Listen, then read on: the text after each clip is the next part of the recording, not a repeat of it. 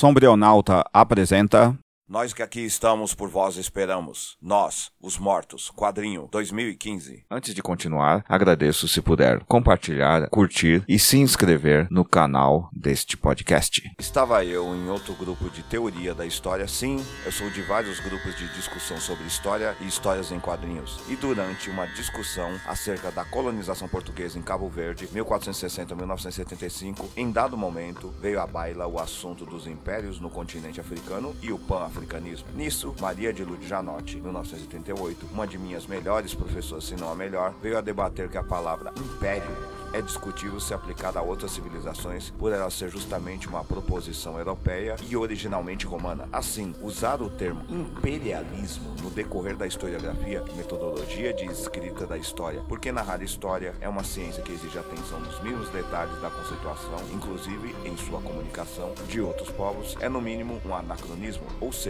a pior falha que um historiador pode cometer. Esse é um erro comum e que padece toda a historiografia europeia, o de pensar que todos os povos tiveram desenvolvimento desenvolvimento praticamente idêntico, com pequenas diferenças desprezíveis. Não que não se possa fazer analogias ao desenvolvimento material, levando em conta cada espaço coletivo, coisa que Fernand Brodel, 1902-1985, bem discutiu. A geografia ou tempo material no pensamento de Brodel afeta o espaço zero, também conhecido como corpo humano. Logo existem sim certas semelhanças, mas elas mesmas apresentadas em diferentes locais criam diferentes conceituações. Esse quadrinho que resenho, roteirizado pelo historiador e arqueólogo Darko Macan, 1966, padece de certo anacronismo eurocêntrico, mas também é brilhante por sua aplicação de história comparada. A palavra império vem do latim imperare, onde in quer dizer em e o perare constituiria uma fusão com a palavra parare, que seria aparelhar, prover, dispor. Aquele que impera é aquele que tem a autoridade de aparelhar e dispor algo.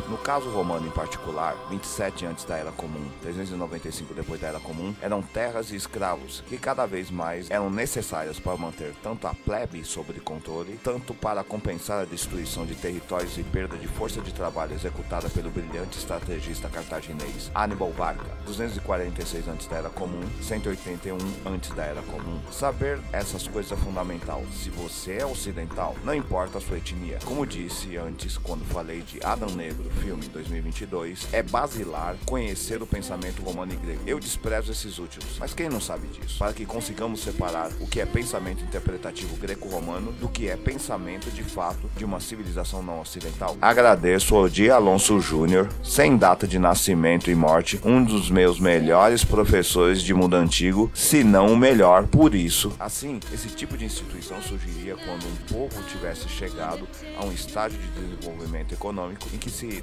necessitasse de cada vez mais territórios e força de trabalho para sua própria manutenção. Isso levaria matematicamente a um estado de guerra eterna, que levaria à construção dos estados. Foi isso que destruiu a estrutura da Babilônia, Pérsia, Acádia e Tita, ao ponto que eles puderam ser dominados pela força de vontade perfeita, o ícone máximo da masculinidade imperial moderna, o bissexual Alexandre o Grande, 356 antes da Era Comum, 323 antes da Era Comum. No fim, o próprio Império Alexandrino, 336 antes da Era Comum, 323 antes da Era Comum, irá cair com ele, porque justamente a figura do próprio é que garantia sua integridade. Mas dos restos disso surge o helenismo, 323 antes da Era Comum, 146 antes da Era Comum, uma fusão da cultura grega com o pensamento dos povos dominados. Esse quadrinho é bastante helenista. Na obra somos apresentados a uma deliciosa interpretação do imperialismo do mundo antigo greco-romano aplicada à idade moderna, 1453-1789. E o que é a base do imperialismo em termos ideológicos? Os mortos, sim, porque o que é o imperialismo se não ideário universal feito por ancestrais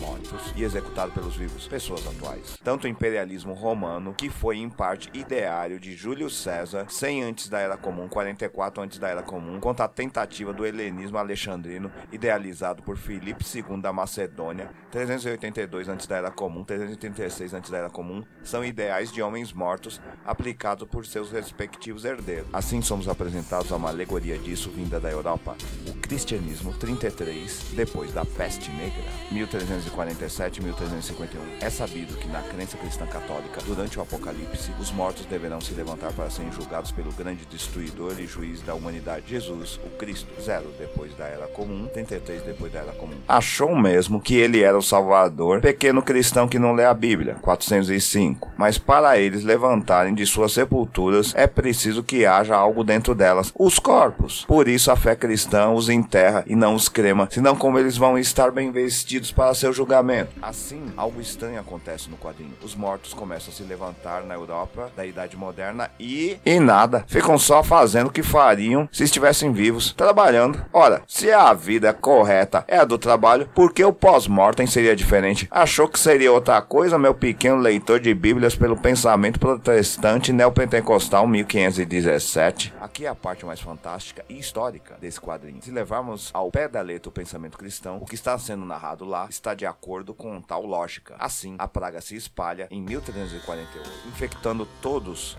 por esse amor por seguir os mortos, os antepassados, os ancestrais e toda a sorte de tempo social, tecnologia, segundo Brodel, criada anteriormente, mas outro lugar também tem essa atração por seguir os planos dos mortos. As quatro regiões do mundo, ou como se diria inadequadamente, o Império Inca, 1438-1533. Somos apresentados ao príncipe. Peraí, não tem príncipe no território que está sendo chamado de América porque não tem nenhum romano ali. Mas o quadrinho tende a chamar anacronicamente assim, Manco. Ele é um dos possíveis herdeiros do Sapa Inca, ou Inca Huapac, governante dos Incas.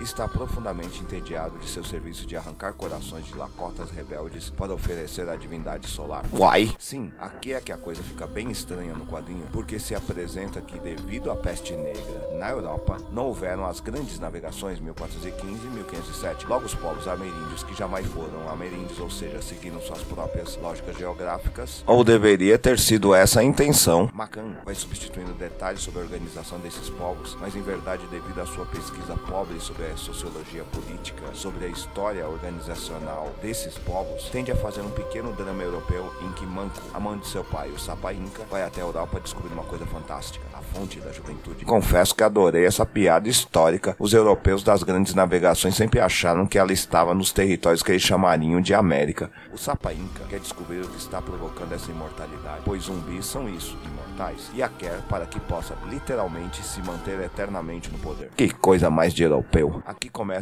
um eurocentrismo que me parece mais erro do que ironia. O que é irônico para Dedel? Não sei se esse tipo de coisa acontecia no pensamento inca, ou mesmo no azteca, ou até no maia, porque suas instituições tecnológicas religiosas não seguem necessariamente os princípios. Não sei se deveria usar essa palavra ou se deveria usar por pura ironia. Geográficos europeus porque não estão na Europa. Primavera, verão, outono e inverno, por exemplo, não são uma realidade mundial, meus caros. Assim, a história tem bons momentos em que um general, não é a palavra certa, azteca, Yatcorrol, debate com Manco o valor da guerra dizendo que não segue a mesma linha de pensamento deste, porque justamente não segue os mesmos deuses. Não sei se dá para usar a palavra aqui, visto que é grega. Então, na falta de estruturas políticas pré-colombianas, para seguir lendo a estrutura narrativa que nós, americanos, continente, entendemos os dramas dos povos ameríndios, temos que seguir o pensamento imperial europeu. Ah! Nessa frase acima está o motivo porque não entendemos os povos originários, não entendemos a sua organização econômica política. Logo,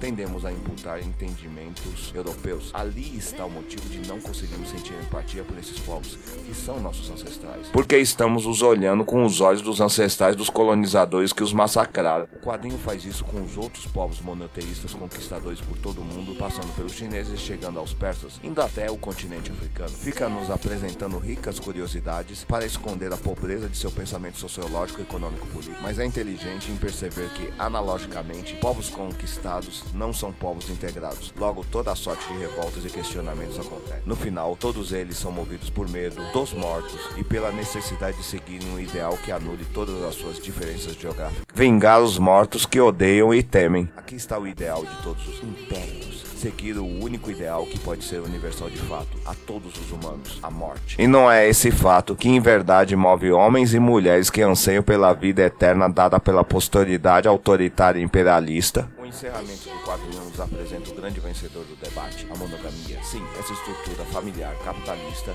que pressupunha uma melhor organização de mão de obra, que é a grande célula máter do pensamento imperial. Ela é baseada no pensamento alexandrino, mais precisamente de seu pai, o grande modelo de masculinidade e de machismo que o Ocidente decretou para ser a base do poder patriarcal. Como Ben Bryson, 1808-1884, acabou revelando em sua pesquisa e metodologia históricas. O que importa para a história é o empiricismo e não a especulação pura. Os detalhes mudam o todo. O particular não pode ser reduzido ao geral, sob pena de uma simplificação que não é simples. Esse homem, base do imperialismo alemão, leria o quadrinho e riria muito ou ficaria muito irritado. Depende do que teria lido de Macan. Se você apreciou, compartilhe nas suas redes sociais. Dê um curtir se você estiver no Facebook. Dê 50 palminhas se você estiver no Medium. E dê finalmente um curtir e um compartilhar se estiver no Facebook. Ou, se estiver no WhatsApp, envie para seus amigos. Se estiver no TikTok, compartilhe também e divulgue. Se estiver no YouTube, se inscreva em nosso canal. Até mais. Até a próxima. Obrigado.